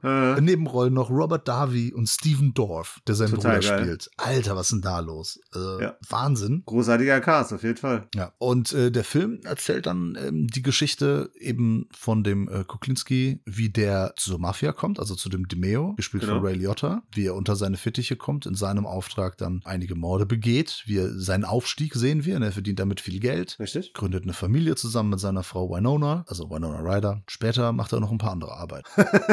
Und ein paar Fehler, weil das Ganze ihm irgendwann über den Kopf wächst. Genau, da ist er nämlich nicht mehr so der Iceman, da ist er nicht mehr der Coole, obwohl der eigentliche, der, der echte Kuklinski, der wurde ja nicht, weil er cool ist, Iceman genannt, sondern weil er seine Opfer eingefroren hat. Genau. Ja, das wird hier irgendwie ein bisschen anders erzählt. Ja, das wird ja in der Nebenfigur, die der Chris Evans hier spielt, Genau. äh, quasi äh, formuliert, aber Freiheiten, die man sich hier gegeben hat. Ne? Aber es ist insgesamt auch so ein bisschen frei erzählt, beziehungsweise der Film suggeriert so ein bisschen einen falschen Eindruck. Ne, da hatte ich ja eben schon gemeint, so von wegen, als es darum geht, dass er seinen Namen auch dadurch gemacht hat, dass er für die Mafia Leute umgebracht hat. Aber denken wir mal daran, dass relativ am Anfang des Films er sehr kaltblütig und Mhm. sehr schnell, ohne groß zu überlegen, ja, ist jetzt nicht im Affekt, aber nö, ist schon geplant eigentlich, Naja. einen Typen, mit dem er Billard kurz vorher gespielt hat, der seine, auf seine Frau, glaube ich, anspielt. Ja, gut, er hat den ja auch beleidigt, ne? Ja, total, aber dann Ja. halt nur direkt mit dem Messer die Kehle durchschneidet. Ja, gut, ne? Also, Ja, völlig sich- legitim, Darf man sich jetzt auch nicht wundern, ne? Nee, total, überhaupt nicht. Nee, nee, ja, wir sehen, dass er da schon, dass er da Bock drauf hat und das, äh, natürlich hat das natürlich auch einen Grund, scheiß Kindheit. Okay, aber das Iceman ist auf jeden Fall insofern sehr interessant, weil er ja schon die Morde immer relativ kühl, sehr emotionslos begeht. Mhm. Hat auch anscheinend nicht groß Gewissensbisse, weil er ja auch regelmäßig oder zumindest in einer zentralen Szene, in der wir auch mal eine etwas andere Seite von ihm sehen, formuliert, dass es nur wenige Menschen gibt, die ihm überhaupt was bedeuten. Das heißt, er hat kein Problem damit, irgendwelche Leute zu töten, aber er hat ein Problem damit, seine Familie, also seine Frau und seine beiden Töchter halt in irgendeiner Form halt äh, zu verletzen. Ja, ja, er ist schon so eiskalt und so kaltblütig, wie er in seinem Job ist, äh, so ist er nicht zu Hause. Genau. Da ist er eher aufbrausend, ne? Ja, Ist eigentlich er ja eher nicht. Ne? Ja, doch, spät, also sie will ja mit ihm sprechen und so und äh, dann rastet er schon mal aus, weil er diesen Druck verspürt und dann nicht mehr ganz klarkommt, weil er die Kontrolle so langsam verliert. Ja, aber auch vor allem, weil seine Frau ja etwas anmerkt, was ihn in Rage bringt, weil wir ja schon eigentlich von vornherein erkennen, so, dass für ihn das Wichtigste die Familie ist und dass er die ja quasi die ganze Zeit auch nur beschützen möchte. Deshalb sind ja die ganzen Informationen, die seine Frau kriegt, halt minimal, dass sie halt wirklich keinen blassen Schimmer hat, äh, wen sie da geheiratet hat, beziehungsweise worauf sie sich eingelassen hat, wozu das eventuell noch alles führen wird oder zumindest kann. Ja, das ist aber auch irgendwie, ich finde das immer sehr merkwürdig. Die Familie ist das Wichtigste, er will sie beschützen. Letztlich war er auch sehr auf das Geld aus. Ja, klar, sicher. Und dieses Geld bietet halt überhaupt gar keinen Schutz. Ne? Also, sie haben zwar ein schönes Haus da in so einer ähm, Vorstadtsiedlung und können schön essen gehen und sowas, ne? Aber wenn er wirklich seine Familie lieben würde, ne? Also der hätte, hätte einfach, wenn, wenn du so einen Job hast, gründest du einfach keine Familie. Weil die immer im Fadenkreuz steht, sobald irgendwas schief läuft. Ja, wobei das ja quasi auch so ein bisschen parallel entstanden ist, ne? Er ist ja quasi in die Mafia reingekommen, als er mehr oder weniger seine äh, Frau geheiratet hat. Und dann ist er ja auch nicht mehr rausgekommen. Ich meine, er hat es dann auch nicht groß versucht, ne? Weil er ja Geld Natürlich, dafür gekriegt hat, ja. der Frau und dann später den Kindern ein sehr gutes Leben äh, halt bieten konnte. Ich sag nur generell ist es so, wenn du kriminell wirst, ne, das, das hat ja nicht nur was mit dir zu tun, du ziehst immer auch deine Familie und deine engsten natürlich. Freunde mit rein. Klar. Weil die darunter im Endeffekt immer leiden werden. Richtig. Geht jetzt nicht nur um Mord, sondern es geht um alles, was man irgendwie wirklich kriminell macht. Ja, klar. Auch wenn du ins Gefängnis gehst, dann leiden deine Freunde, dann leiden, leidet deine Familie drunter. Ja, und erst recht wäre Todesstrafe. Ja, Schluss oder wenn steht. sich irgendwelche rivalisierenden Gangster, Kriminellen dann an deiner Familie rächen oder sonst irgendwas. Genau. Ist halt immer schwierig, ne? Genau. Aber jetzt haben wir viel über ihn gesprochen. Äh, der Film hat natürlich noch viel mehr zu bieten. Du hattest den Cast erwähnt. Ich fand sehr interessant, in was für Rollen wir hier teilweise die Schauspieler finden konnten. Mhm. Und ich fand, das hat halt immer perfekt zu den Dekaden, in denen das gespielt hat, äh, gepasst. Ja, Wir haben hier, glaube ich, 60 angefangen. Fängt in den 60ern an, geht über die 70er, 80er, Genau. 90er. Jede Dekade sehr schön eingefangen. Ne, sieht man auch immer die Unterschiede, nicht nur inszenatorisch, sondern halt vor allem auch was Kleidungsstil angeht, was Und Frisur, seiner Frisur. Ja, genau. Genau, und den Bart vor allem. Ja. Und ich muss sagen, David Schwimmer steht echt dieser Pornobart. Das sah echt mega geil aus. Ja, ja. Ja. Und der, die langen Haare mit dem Zopf und so. Genau. Und auch Chris Evans hat sich ganz cool mit langem Haar und dann äh, dancend in der Diskothek gemacht. Ja, also äh, Chris Evans ist eh eine coole Sau. Ja. Und äh, David Schwimmer hat das erstaunlich und überraschend unaufgeregt gespielt. Hat wirklich gepasst. Total. Ich finde, hier hat irgendwie jede Figur gepasst. Ich finde auch Robert Davi, finde ich, sehr unterschätzt. Ja, ist halt auch ein Gesicht, das man natürlich kennt aus allen möglichen Filmen dieser Art. So, ne? Genau. Und Ray Liotta passt ja eh quasi in jeden Mafia-Film rein. Ja, natürlich. Äh, Winona Ryder dürfen wir, glaube ich, nicht unter den Teppich kehren. Die macht das hier auch super. Äh, definitiv. Die hat quasi jede Szene gestohlen.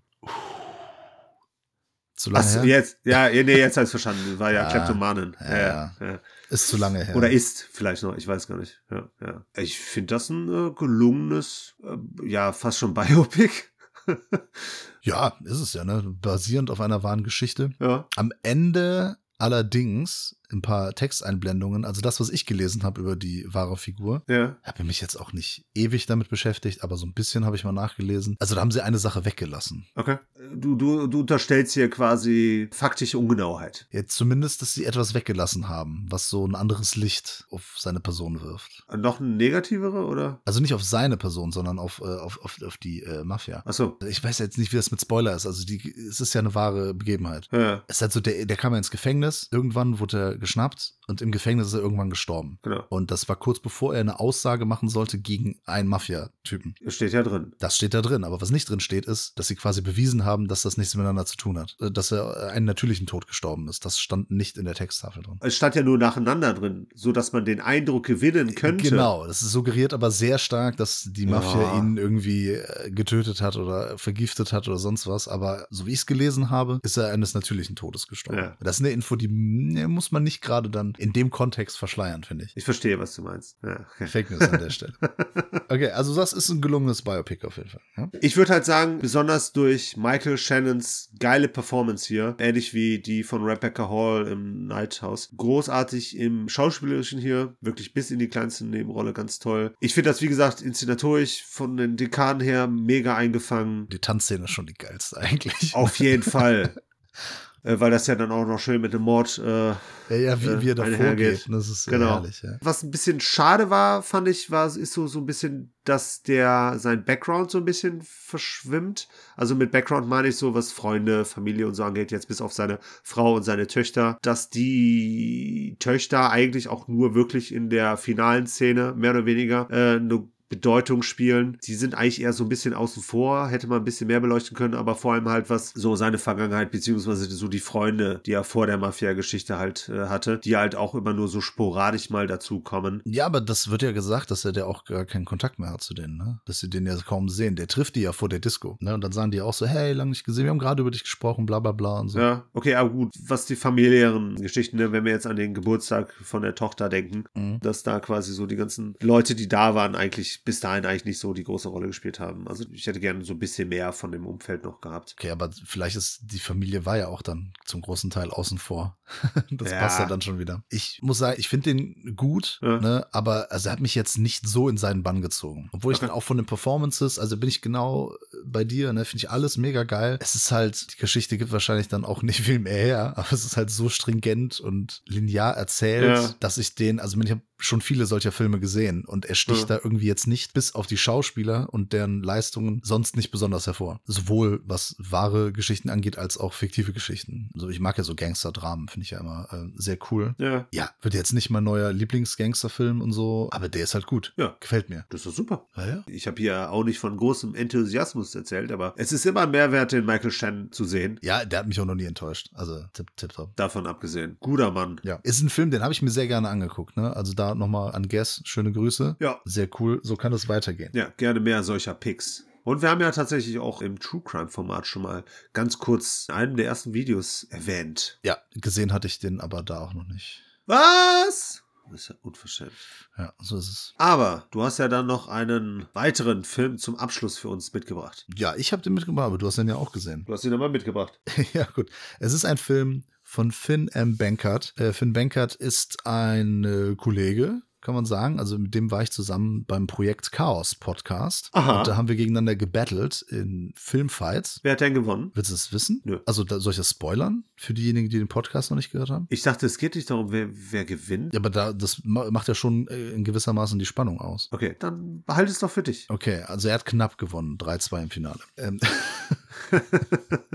ich war im Finale gegen ihn und war ein cooles Ding auf jeden Fall. Da hat er gesagt, weil Tucker Productions ist äh, seine Firma, die er zusammen mit, glaube ich, Freunden gegründet hat. Ich, ich weiß jetzt nicht ganz, es ist alles so halbwissend aus meiner Erinnerung. Äh, Ist ja alles schon ein paar Monate her. Und da hat er gesagt, dass er an einem Film dran ist, beziehungsweise dass er den fertigstellen möchte, äh, den er schon lange plant. Und diesen Film hat er uns dann zukommen lassen und hat er sich jetzt auch äh, dazu mal durchgerungen, den zu veröffentlichen. Denn fertig Ja. ist er wohl jetzt schon ein paar Monate und er hat ihn uns ja auch schon vor einiger Zeit zugänglich gemacht. Ja. Aber für die Patrons ist heute der 27. Januar und seit heute ist dann auch der Film Lest You Forget draußen und Ja. für die anderen, die ab dem 28. hören, der Film ist ja verfügbar. Ihr könnt Finn Bankert, Lest You Forget, für die ist es auch draußen jetzt. Ja. Jetzt erstmal natürlich, ich äh, kenne ich den Finn so ein bisschen. Bist du vorbelastet, ne? Ja, genau. Es ist ein Film, der kein Budget hatte. Es ist eine Independent-Produktion, aber der Finn hat halt eine Produktionsfirma und der ist riesen Filmfan und der hat halt schon Ahnung von Film. Ja. Er kann auch mit Kamera etc. umgehen. Also er weiß auch, wie man Filme produziert, weil er das halt auch beruflich macht. Ja. Der Film ist aber dann eine Herzensangelegenheit, wollte ich nur vorher sagen. Er hat mir auch geschickt ein Interview, in dem er über den Film spricht Aha. und einen Audiokommentar, weil ich ihn gefragt habe, so hey, willst du noch irgendwas dazu sagen oder brauche ich noch irgendwas für als Hintergrundinfos? Hat er dich beeinflusst? Nee, erstmal habe ich lange gewartet, bis ich den Film gucke, weil ich den relativ frisch noch in Erinnerung haben wollte, bevor wir den besprechen hier. Ich mache Ja. wieder, ich hole sehr weit aus, ich weiß. Ja. Ich will das nur erklären. Und dann habe ich mir gedacht, nee, ich höre mir das nicht alles an, weil ich mich nicht beeinflussen lassen möchte. Ah, sehr gut. Ich gucke den einfach so und vielleicht kann ich nächste Folge, falls das jemand interessiert, nochmal was dazu sagen. Ja. Auf jeden Fall. Das ist ein Drehbuch, das er mit 16 geschrieben hat. Ja. Der jetzt inzwischen fertiggestellt. Kein Budget, Independent-Film. Möchtest du uns kurz sagen, worum es geht? Nö. Ja, doch. Soll ich es Natürlich. Nee, nee, ich, ich, ich versuche das mal runterzureißen. Bei mir jetzt auch schon ein paar Tage her, dass ich den gesehen habe. Aber äh, nichtsdestoweniger trotz geht es hier um den sympathischen Daniel. Der, ja, ist Teenager. Ne? Der ist äh, mitten in äh, Stufenpartys, Selbstfindung, Drogenrausch, Freundschaften äh, unterwegs, äh, sich selbst zu finden. Ist halt ein Coming-of-Age-Drama, ne? Genau. Was ich sagen wollte, der Regisseur, der findet sich wahrscheinlich in dieser Rolle wieder. Er hat die Rolle Ja. schon aus seiner Sicht geschrieben. Ja, ja. Der Regisseur kommt auch in dem Film vor, aber später, Später, ne? Ja, und eines Tages trifft er eine Dame namens Bonnie, also äh, trifft er sogar relativ früh schon. Wie, wie Bonnie und Clyde? Nee, äh, wie, das habe ich jetzt vergessen. Das war eine andere Bonnie. Ja, ja, genau. Bonnie Das- Taylor? Nein, Nee. es ist ein Zitat aus dem Film. Ich weiß auch nicht Ja, mehr. genau. Auf jeden Fall, die ist Rapperin. Nein, die ist äh, vor allem sehr, wie soll ich sagen, systemkritisch. Nee, die ist auf jeden Fall sehr abgefahren. Ich würde sagen, die ist Borderline. die hat Borderline-Störungen, das ist super nervig, würde ich mal sagen. Ja, ich würde auch sagen, dass sie sehr nervig ist. Da hast du äh, mich erwischt. Aber auf jeden Fall ist sie sehr unkonventionell. ja, genau. In ihrer Art, sie ist halt super zynisch und macht sich über alles lustig, sieht alles immer ironisch gebrochen und Genau. Ja. So ein bisschen wie du, Paradiesvogel. Genau. Paradiesvogel. also ich- als Das hat mich noch niemand bezeichnet. Ja, es gibt für alles ein erstes Mal. Ja. Und die beiden kommen dann irgendwie auch zusammen ne, und äh, werden dann halt tatsächlich auch ein Liebespaar und ist, dann entwickelt sich halt auch noch eine kleine Liebesgeschichte dadurch. Äh, mehr, glaube ich, würde ich jetzt nicht verraten, weil sich das dann Richtung Ende dann auch wieder zu etwas, etwas Metamäßigem entwickelt. Ja, der Film ist generell sehr meta. Naja, es gibt auf jeden Fall dann auch viel Drama. Ja. Irgendwann verstehen sie sich Mit nicht der mehr so Frau gut. vor allem. Ja. Ja, das ist ja klar. Haben wir den Titel eigentlich schon genannt? Lest You Forget, habe ich ähm, schon gesagt vorhin, Gut. aber können wir ja nochmal sagen, so heißt der Film. Hat mich erstmal ein bisschen gestört, englischer Titel, deutscher Ja. Film, der auch sonst sehr viel mit deutscher Musik arbeitet, mit deutschsprachiger Musik. Ja. Auf Deutsch heißt es natürlich, damit du es nicht vergisst. Der Titel an sich ist schon schön, aber ich frage mich dann immer, warum man dann einen englischen Titel wählt. Hm. Wie gesagt, ich bin zwar ein bisschen befangen, ich finde einige Sachen gut an dem Film, ich finde auch Ja. einiges nicht gut. Und das werde ich auch kritisieren. Es ist für den Finn ist das auch kein Problem. Der ist schon äh, groß und Erwachsen. erwachsen, und genau, der kann das ab. Und er hat uns das auch geschickt, er hat einfach nur gesagt, so, ey, ne, ich hoffe, gefällt euch und wenn nicht, ist halt auch nicht schlimm. Ja. Ne? Also der hat uns hier auch nicht irgendwie großartig beeinflusst. Er hat aber angeboten, wenn wir Bock haben, über Zeitrahmen zu sprechen. Naja, also ich spreche ja mal eine Einladung aus. Er kann gerne mal mit uns in den Podcast kommen. Ohne mich gefragt zu haben, das haben wir ja gerne. So bin ich. ja, du kannst ja jetzt dein Veto einlegen. Jetzt öffentlich. Natürlich, öffentlich werde ich mich jetzt hier dazu. Nee, das wird, ich werde dich nachher anrufen und dich zur Sau machen und dann wirst du dich im nächsten Podcast entschuldigen. Super. Und das zurücknehmen. Ja, wie immer. Wie sonst auch immer.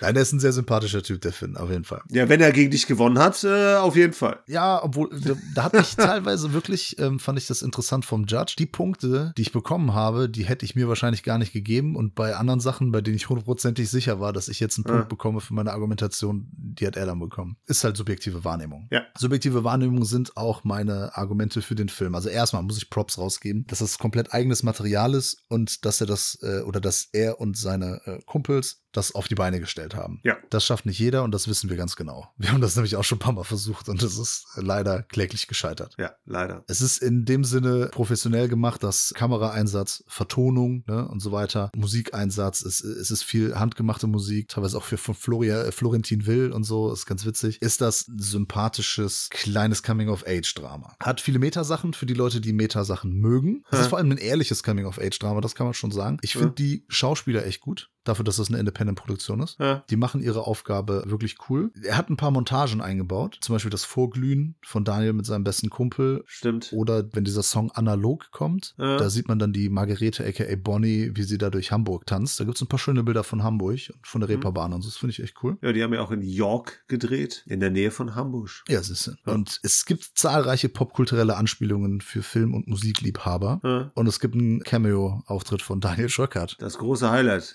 Ja, als Lehrer. das Geile ist, ich habe ihm das eben geschrieben. Ja. Meine ich so von wegen, ey, hier, äh, netter, äh, netter kleiner Auftritt in äh, Finn Bankards äh, Lest You Forget. Und dann meinte er so, ähm, ja, er hat es auch gerade gesehen mit seiner Frau. Ja. Und die, die hat ihn da so ein bisschen dafür ausgelacht. Och, Die och liebe ja. Silke. ja, das hat er schon nett gemacht. Ich finde, er hat das ganz cool gemacht. Ja. Das ist eine lustige Szene auch. ja, definitiv. Wie er da so ein bisschen stoisch, ein bisschen gefühlskalt da die Note verteilt. Ich, äh, kann mich noch an das Zitat erinnern. Ihr Hipstertum ist keine Entschuldigung. Genau. Das könnte man dem Finn Banker nämlich auch sagen. Dein Hipstertum ist keine Entschuldigung für diesen Film. Nein, ich habe auch ein paar Sachen, die mir nicht so gut gefallen, aber erstmal würde ich dich zu Wort kommen lassen wollen mal wieder. Okay, das heißt, ich soll jetzt meine positiven Sachen erstmal Also, du anbringen. kannst anbringen. dazu sagen, was du möchtest. Das ist richtig. Äh, dann tue ich das nochmal. Okay, was mir positiv aufgefallen ist, Daniel Schreckert. Sehr eigen, was hier passiert, beziehungsweise, ne, also das ganze Unterfangen finde ich schon cool, dass sie das auf die Beine gestellt haben. So wie ich das mitgekriegt habe, haben sie auf jeden Fall auch so ein bisschen Crowdfunding-mäßig was äh, gestartet. Ich weiß jetzt nicht, inwiefern sie dadurch äh, was finanzieren konnten, aber, ne, also für das, was es ist, ist es auf jeden Fall sehr cool. Sehr interessant ist auch, dass er häufig die vierte Wand durchbricht, besonders am Anfang. Das fand ich auch immer ganz nett, weil unser Hauptdarsteller relativ viel dann auch mit uns äh, spricht, die Gedanken quasi auch mit uns teilt. Macht er das nach dem Anfang wirklich so häufig? Nee, das sage ich ja hauptsächlich am Anfang Ja, macht er das. eben, ne? so, irgendwann ist es Ja. dann eher so sporadisch und irgendwann gar nicht mehr. Ne? Ja, genau. Ist nicht ganz so konsequent, ja. Ja. Bonnie fand ich nervig, aber irgendwie auch geil.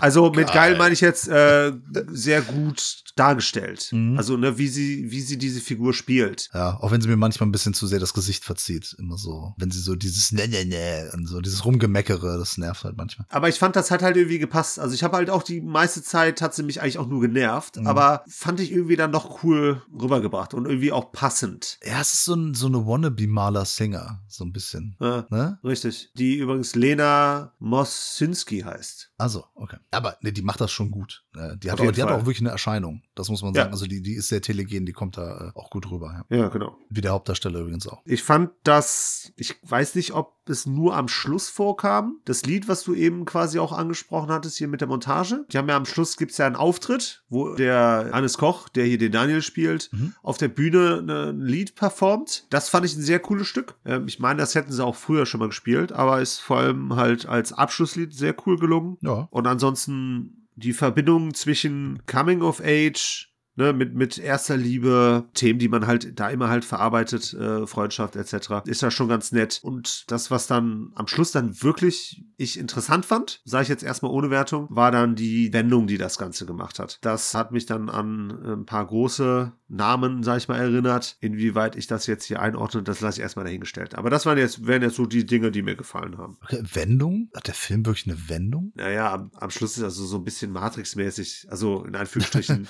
ja, ein bisschen, in China essen sie Hunde auch. Dass er eine Figur in einem Film ist, mehr oder weniger. Ja, ja, ja. Ich, okay, ich weiß, was Nicht, dass das jetzt eine große Bedeutung hat, ne? Ja, okay, als Wendung hätte ich jetzt verstanden, dass alles Vorangegangene dann irgendwie komplett anders Ach so, nee, nee, sich ja. anfühlt oder dass man das komplett anders sieht. Aber egal, äh, lass uns nicht daran aufhängen. Ja. Der Einstieg ist sehr schwierig. Es fängt an mit Ouvertüre, Ja. das wird eingeblendet und dann ist halt erstmal Schwarzbild und es, und es läuft ein, ein Lied. Richtig? Und ich habe erstmal ich hab gedacht, mein Monitor funktioniert nicht, ja, es geht mir dass das alles schwarz war. Ich glaube, ich weiß, was der Künstler uns damit sagen möchte. So nur auf das Lied konzentrieren, nur darauf Ja. einlassen und so weiter. Aber aus meiner Warte hätte ich dann Musik gemacht und keinen Film. Ich weiß, dass ne, bei alten Filmen, zum Beispiel bei King Kong, den in der Originalfassung hat er auch eine Ouvertüre, Äh, aber da sind wenigstens Credits drüber. äh, Das habe ich hier ein bisschen vermisst, weil es erstmal diese Ouvertüre gibt. Natürlich, der Text ist erklärend und so weiter, ne? Verstehe ich alles. Aber dann geht's halt los mit der Vorstellung. Dann stellt sich der Daniel uns vor und ähm, sagt halt quasi so, was uns erwartet. Was abgeht, was abgeht, genau. Ich hätte das wahrscheinlich anders gemacht. Es ist zwar auch sehr Standard, aber dann hätte ich irgendwas gemacht, so nach dem Motto, wie er morgens aufsteht. Dabei Ja. läuft dieser Song, ne? er macht sich einen Kaffee, putzt sich die Zähne, irgendwie sowas, ne? Und, und vielleicht dann Ja. noch so ein bisschen ungelenkt, ein bisschen ungeschickt dabei und danach spricht er dann in die Kamera. Weil am Anfang wirkt das auch so ein bisschen Scrubs-mäßig. Äh, Was ich cool finde, ne? Was natürlich einem Zach Braff ins Gedächtnis ruft, was dann wieder an Garden State erinnert. Weil das- der Film dann auch so ein bisschen, glaube ich, finde ich, in die Richtung geht. Ganz am Anfang finde ich den Dialog, er lernt ja sehr schnell die Bonnie kennen, ja. beziehungsweise äh, stößt er mit ihr zusammen, dann fällt ihr Kaffee hin. Wie sie reagiert, ist halt so übertrieben, obwohl der Dialog cool ist. Der ist cool geschrieben. Den finde ich echt sympathisch und finde ich gut. Das Problem ist, der Schnitt macht das Comedy-Timing nicht cool. Mhm. Und da hätte ich zum Beispiel bei den Shots und bei den äh, Gegenshots, hätte ich halt wirklich mit, dass man so den Hinterkopf noch sieht, gearbeitet. Weil hier sehen wir immer nur so komplett ihn oder komplett sie. äh, Er schneidet dann auch gar nicht mal die Reaction-Shots rein, während die andere Person noch spricht. Sondern immer nur das Sprechen der Person. Genau. Und später in dem Film ist es anders. Äh, Und zuerst habe ich gedacht, ah, schade, so, weil das irgendwie so handwerklich ein, ein Ding ist, wo ich sage, ah, das hätte man jetzt irgendwie cooler machen können. äh, Aber später ist es anders und da ist es meines Erachtens auch besser. äh, Das Comedy-Ding ist halt auch so ein Ding. Es gibt diesen, diesen Poetry Slam, diese Szene, Ja. diese Sequenz. Da ist halt ein Typ, weil es wird sich sehr viel lustig gemacht hier über viele Sachen. Was ich okay finde. Hipster vor allem. Genau, ja, ist vollkommen in Ordnung, ist, ist cool, ich kann das auch äh, verstehen, habe ich auch schon gemacht und so. Ne? Dann gibt's diesen Poetry Slam und dann halt der erste Typ, der das, der da sein Gedicht da vorträgt und so. Das ist aber eigentlich schon der Gag, weil der irgend so eine schwülstige Scheiße halt vorträgt. Äh, Und das ist der Gag. Es zeigt die Essenz von diesen prätentiösen Poetry Slammern und die sich halt viel zu ernst nehmen. Dann kommt sie, die Ja. Bonnie, und verarscht das Ganze. äh, Was nicht notwendig gewesen wäre. Der Gag war ja schon, dass dieser Typ das so scheiße macht. Und sie macht das dann nochmal mit Anlauf und mit Ansage. äh, Das fand ich doppelt gemoppelt. äh. Also da funktioniert dann für mich der Humor nicht. Also das ist mir dann ein bisschen zu erklärt. Von wegen so, ja, jetzt zeige ich euch mal, wie kacke ihr wirklich seid. Und bin auch eine total krasse Frau, weil ich kacken sage. ja, sorry. Also, also den Gag habe ich auch kommen sehen, muss ich sagen.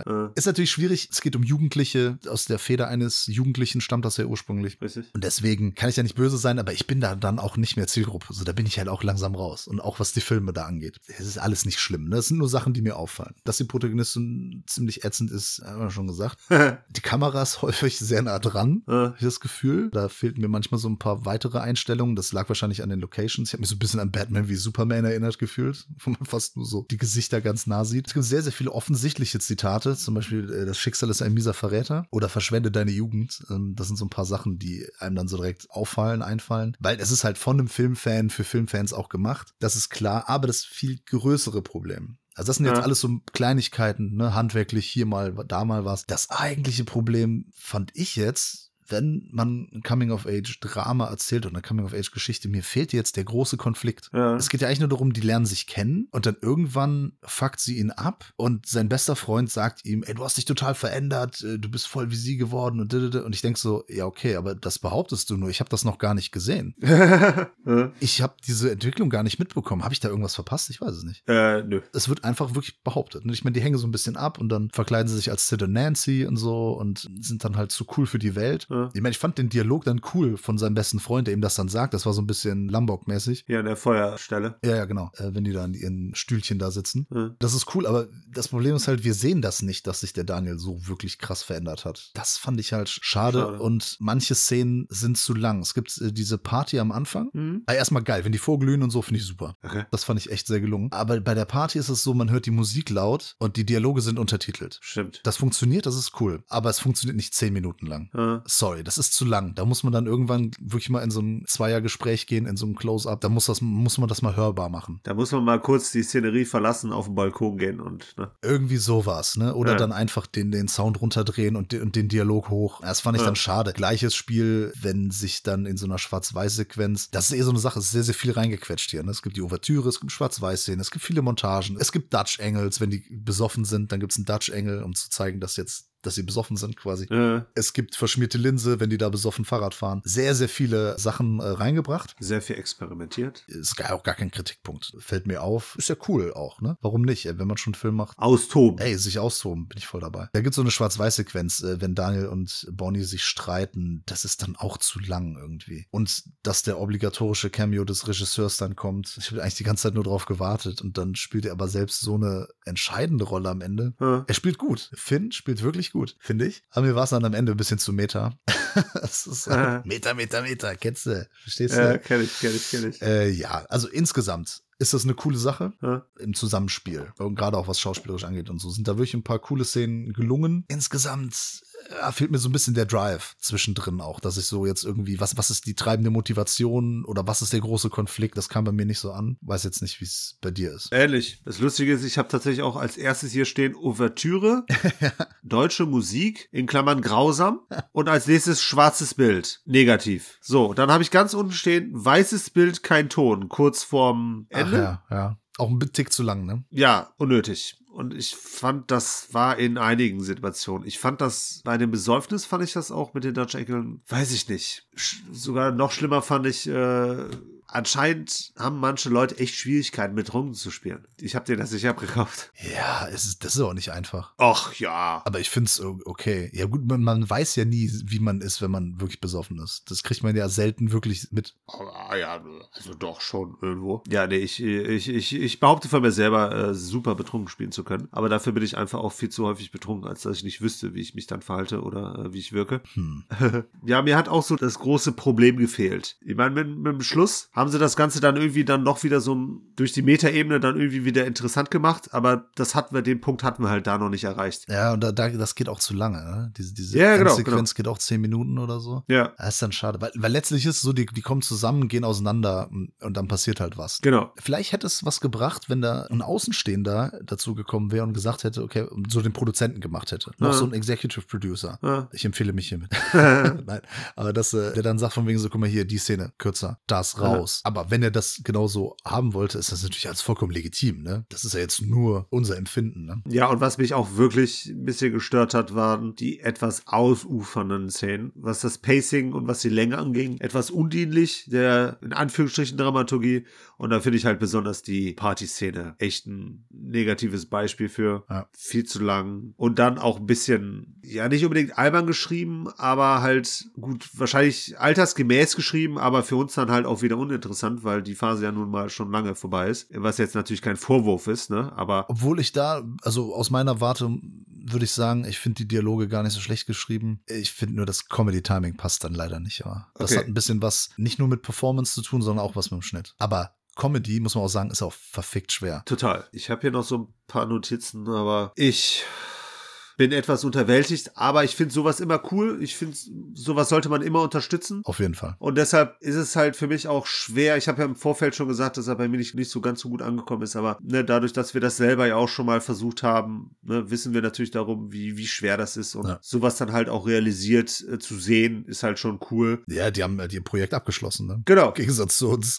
Richtig. Man kann ja schon erkennen, ähm, dass sie einen Plan hatten, dass sie Spaß daran hatten und was so quasi das Ziel von denen war. Und von daher kann man das eigentlich auch nur loben, auch wenn mir das jetzt nicht so viel Spaß und Freude bereitet hat. Absolut, ich, da, da ziehe ich mit. Ich habe jetzt auch viel rumgemeckert und so, ne, aber das waren eigentlich eher nur so, vielleicht so Beobachtungen und ne, Sachen, aber die wahrscheinlich der Finn auch selbst weiß, weil das war quasi so ein Abschluss für ihn auch so als Amateurfilmer, weil er das ja schon seit ein paar Jahren auch beruflich einfach macht, ne? Ja. Also mit der Produktionsfirma, für Kunden dann Sachen umsetzt. Das kann man nicht hoch genug loben, sowas auf die Beine gestellt zu haben. Das würde ich auch nochmal sagen, ne? Und wie Ja. du auch sagst, das sollte man unterstützen. Ich finde es cool und vor allem freue ich mich dann auf weitere Projekte. Da möchte ich wirklich mal fetten Respekt zollen dafür. Das ist schon cool. Ja. Wie gesagt, dass wir jetzt da ein paar Sachen äh, rummeckern. Wäre das jetzt eine große Hollywood-Produktion, da würden wir das der wahrscheinlich um die Ohren hauen. Ne? Da würden wir Ja. sagen, was soll das denn? Gib uns das Geld, unser Geld zurück. Ja. Wir haben jetzt hier kein Geld bezahlt.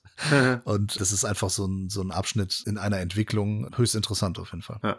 Du hättest hier auf jeden Fall auch für 1000 Euro Co-Produzent werden können. Ne? Also beim nächsten Mal weißt du Bescheid, musst du nur ein bisschen ins Portemonnaie greifen und ja, dann äh, kannst du halt äh, mit äh, Rat und Tat an solchen Projekten äh, teilhaben. Warte mal, ich soll Geld zahlen dafür, dass ich dann noch arbeite. Richtig. Moment, was ist denn hier los?